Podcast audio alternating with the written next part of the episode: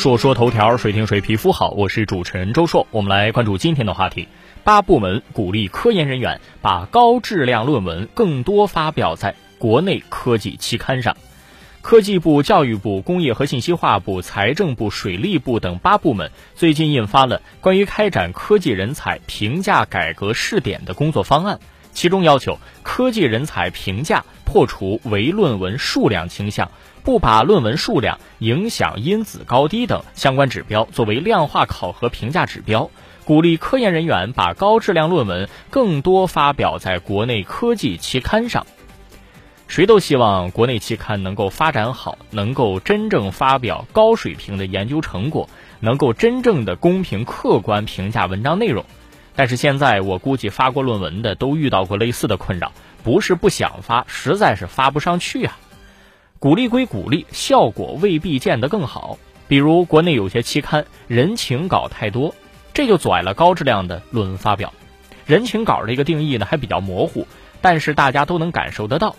另外，在一些专业领域，离谱文章是大行其道，堂而皇之的发表，一方面挤占了好文章的名额，另一方面劣币驱逐良币，实在是有辱斯文。不少网友的感受啊是，国产期刊已经高攀不起了。发刊量就那么一丢丢，都卷上天了。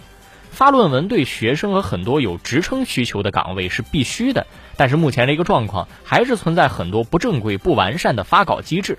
尊重是相互的，什么时候发稿机构和编辑能够尊重作者，那么作者们才会源源不断的把稿子投给你的期刊。你百般刁难，还说我不投给你，那就有点说不过去了吧。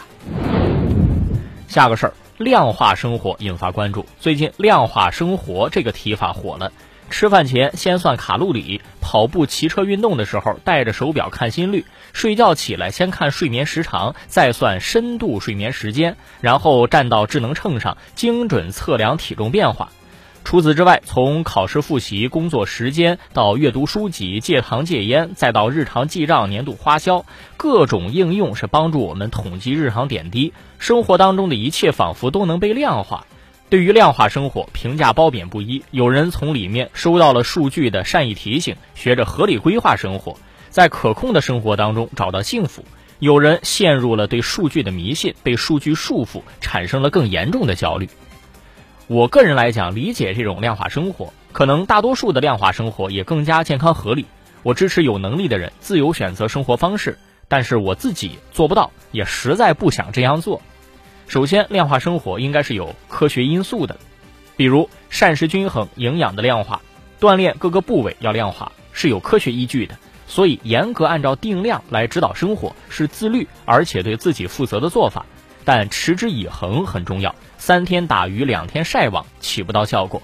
第二，量化管理生活是会有一些成就感的。当看到记录上的安排全部按照预定计划搞定了，会觉得自己很厉害，很能坚持，在这方面感到开心也挺不错的。第三，量化也要适量，任何事情都是过犹不及。如果事事都要做表格算定量，可能就会陷入数据的汪洋大海当中。光是制作表格和计算就耗费了大量时间，有些本末倒置。第四，量化管理模式只是一种方式，不要机械化的执行，不要让形式绑架了内容。最终目的是合理饮食、身体健康、提高学习效率等等。如果觉得最初的规划不符合实际情况，或者临时有变化，那么就要及时调整。第五，我个人属于及时享乐主义者，或者说不喜欢很细节规划的性格。我会制定一些大的目标，但是事无巨细的小目标不适合我，我会觉得束手束脚。最近有个事儿让我深刻意识到这一点。最近看到有博主说做俯卧撑很有效果，就定了一个目标，挑战每天一百个俯卧撑。从下决心到现在，经过了十二天，标准完成一百个或者一百多个有八天，有两天做了八十来个，有两天没做。没做的原因就是因为当天工作完了回家以后觉得太累。再按计划，感觉要背过气儿去了，所以就没做。我的意思就是要及时调整你的规划，不要让规划搞得自己非常难受。